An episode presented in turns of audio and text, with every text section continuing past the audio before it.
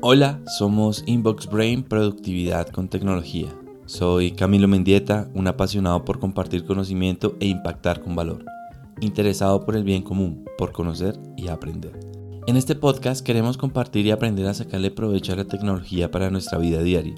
Queremos crear cultura del uso consciente de tecnología y sobre todo poder entregar herramientas potenciadoras de productividad. Bienvenidos. Debo admitir que durante un largo tiempo me he obsesionado con encontrar el framework perfecto para establecer, fortalecer y mejorar mi productividad. Sobre todo basado en hacer más. Y evidentemente he fallado catastróficamente obligándome a adaptar sistemas de otros. Complicaciones de aplicaciones, controles innecesarios, reprocesos que consideraba hitos dentro del flujo de trabajo, con un resultado fatal. Frustración, ansiedad y procrastinación. Por eso es lo importante de hablar de sistemas productivos. Sin demeritar la ardua tarea de definir metas u objetivos claros y con propósito, lo fundamental es lograr establecer un sistema que te ayude a lograr dichos objetivos. Estos objetivos deben ser la brújula, el GPS, la dirección. Pero el sistema es la nave que te ayuda a viajar por donde queramos.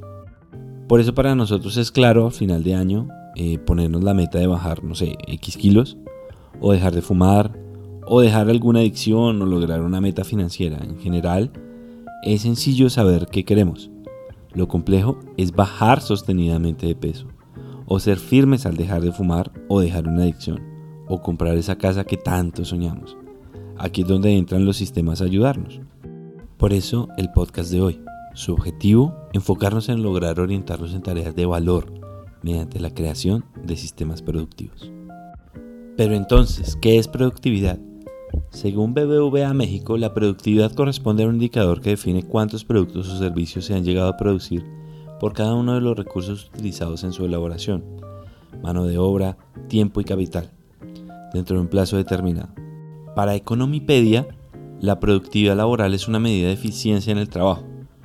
Este es un concepto que se ajusta más a nuestro tema, lo cual mide la eficiencia en una persona, eh, un equipo o una maquinaria en la conversión de insumos en productos útiles.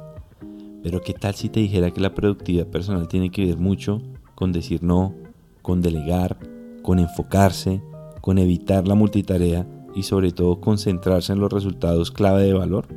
Para lograr esto, hablemos de qué es un sistema de productividad o un sistema productivo.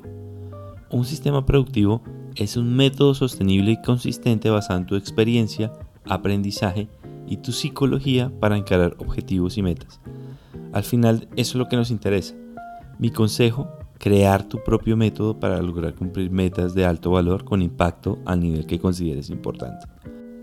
Sin embargo, lo que no se nos dice cuando buscamos frameworks que nos ayuden a nuestros flujos de trabajo es para que esto funcione debe existir un pegamento que sostiene el método o el sistema. Y estos son hábitos. Como te das cuenta, los hábitos vienen de ti, no de un podcast o de un artículo o de una certificación de 500 dólares para mejorar productividad.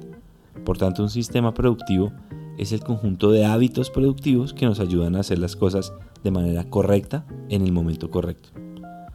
Si lo notas, depende más de ti que del mismo framework. Podemos aprender Getting Things Done, Bullet Journal, Personal Kanban, Free to Focus, etcétera, etcétera, etcétera un montón de nombres rimbombantes que si no se ajustan a tu identidad y a tus hábitos, no van a servir para nada. No hay un sistema generalista que se adapte a las necesidades individuales de cada persona o incluso de equipos. Por eso la solución es crearlo basado en nuestra experiencia, aprendizaje y psicología. El reto del siglo es cómo lograr crear un sistema productivo personal que me ayude a lograr resultados clave de valor alcanzando mis metas de manera sostenida y consistente? Bueno, pues bienvenidos al reto. En este punto soy uno más de ustedes, la única diferencia es que he sido un poco más curioso en el tema y me he atrevido a probar. Por lo demás, ustedes y yo estamos en el mismo camino. Entonces, antes de iniciar en el cómo, debemos establecer unos conceptos que son la base del planteamiento global. Primero, cualquier sistema depende de nuestros hábitos. Segundo, los hábitos definen nuestra conducta. Tercero, nuestros hábitos dependen de nuestra identidad, de qué queremos ser. Ellos moldean nuestra identidad. Cuarto, identidad y hábitos están correlacionados. Por tanto, el objetivo debe ser desarrollar hábitos desde nuestra identidad para que sean sostenibles.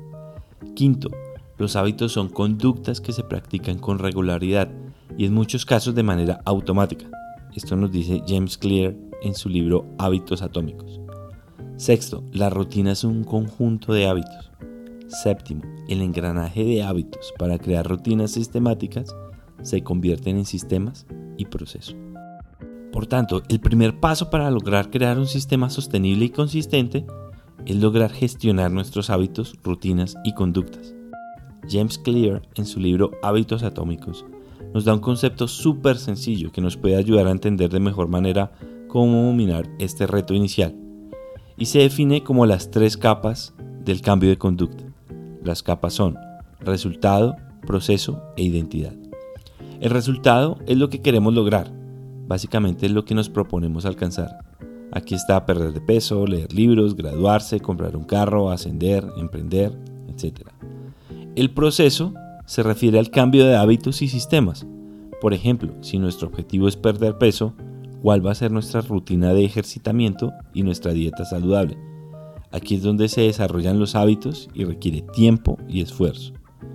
La identidad es una capa mucho más profunda y se refiere a tu visión del mundo, tu autoimagen, juicios propios e incluso los prejuicios, y es donde viven nuestras creencias. En resumen, como lo define James Clear, los resultados se tratan de lo que obtienes, los procesos se trata de lo que haces y la identidad se trata de lo que crees. Cuando se trata de desarrollar hábitos perdurables, lo ideal es enfocarnos en la dirección de la identidad. Por eso nos enfocamos en quién queremos ser y no en resultados porque puede que no alcancemos a generar un cambio sostenible de nuestra identidad. Por otro lado, existe otra variable que nos han vendido como la receta del éxito frente a cualquier reto, la pasión. Ten pasión por lo que haces, cuando dudes que tu pasión te guíe, la pasión por lo que haces te hará entender que los límites son mentales, etcétera, etcétera, etcétera. Sin embargo, lo que no nos dicen es que la pasión es un sentimiento. Incluso viene de la palabra pasio, que significa sufrir, que a su vez es de la familia ligada del verbo padecer y de raíz etimológica en común con paciencia. Pero no nos enredemos, quedémonos en que pasión es un sentimiento y como sentimiento fluctúa, depende de nuestra emoción y sobre todo de nuestro estado de ánimo.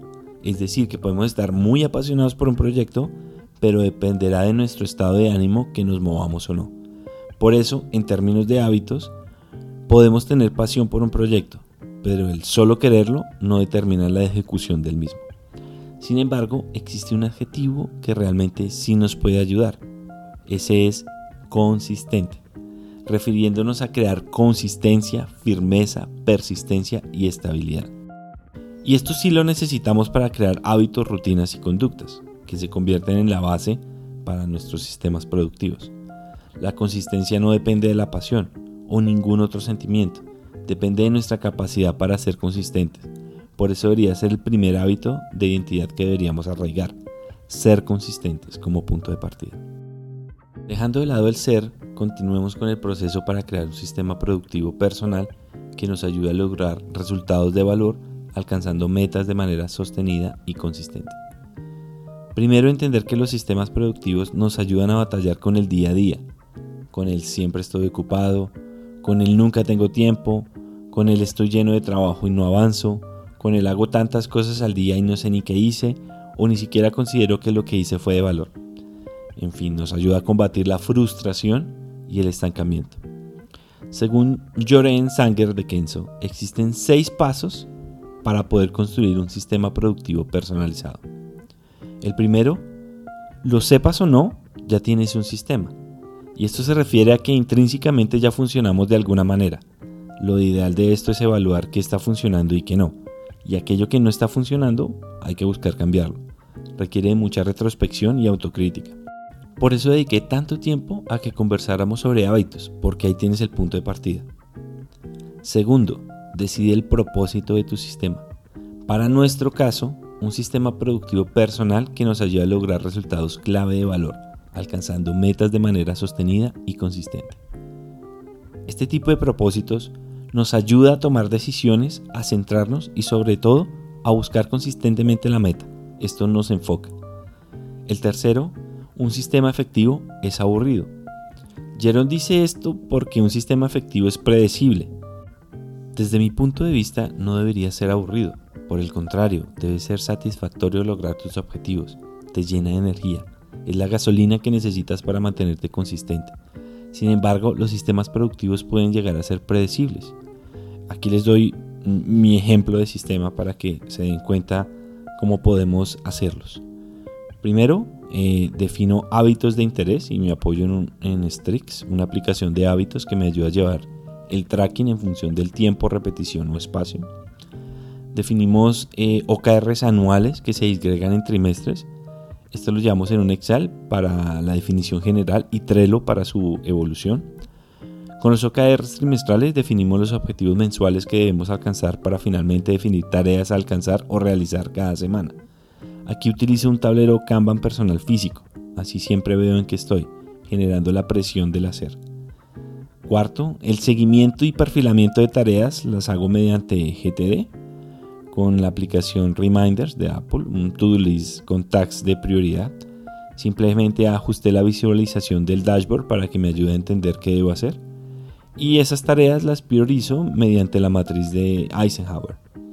Finalmente uso Calendar para hacer time blocking, así defino específicamente qué y a qué hora debo hacer las cosas y tener en cuenta que como las filtro por medio de la matriz de Eisenhower, siempre tengo tareas de valor en todo mi to-do list. Lo demás o lo desecho o lo delego. Volviendo a los seis pasos, el cuarto es ser flexible. Esto lo aprendí a las malas. En principio traté de meter todo en mi calendario como si fuera la Biblia escrita en piedra. Y el baño de realidad es que por más calendarizado que estés, siempre hay improvistos o el día a día te supera. Y de aquí lo importante es estar tranquilo pero concentrado en reorganizar tu lista de prioridades para enfocarse y volver a tomar el rumbo. Darse espacio para fallar también ayuda a entender lo que puedes hacer durante un día para que no te crees una carga de trabajo excesiva. El quinto paso es evoluciona. Como Agile Coach, uno de los puntos más críticos de la metodología Agile es la mejora continua, y es uno de los conceptos transversales a cualquier línea de pensamiento. Buscar la mejora continua nos ayuda a entendernos y a entender nuestro entorno, buscando un balance positivo. La mejora continua no es la revolución o la reconstrucción, es un proceso de mejora paulatina en pequeños pasos. Lo importante acá es estar abierto a tener autocrítica y sobre todo aceptar el fracaso como un proceso de aprendizaje validado. Y el sexto, el último, el sistema no te hace el trabajo. De por sí crear un sistema es un trabajo en sí, pero tenerlo no asegura que se hagan las cosas. De nuevo, depende más de ti, de tus hábitos, de tus rutinas, de tu curiosidad, de tu capacidad de aprendizaje y mejora continua. Podrás copiar los sistemas de otros, pero el éxito de otros no te va a asegurar tu éxito es mejor crear nuestro propio camino.